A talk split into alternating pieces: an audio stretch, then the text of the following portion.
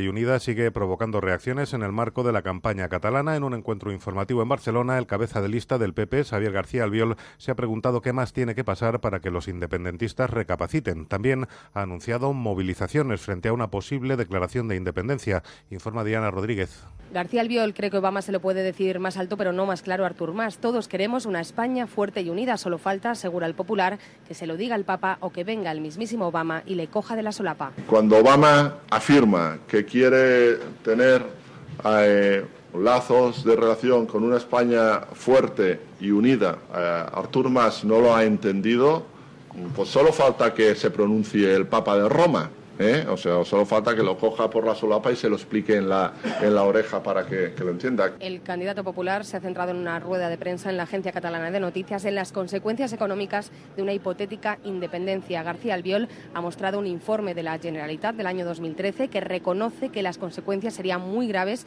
y apuntan incluso a la posibilidad de un corralito. Si más sigue adelante con su proceso de ruptura, el Partido Popular no descarta movilizarse a partir del 28S. El sector inmobiliario descarta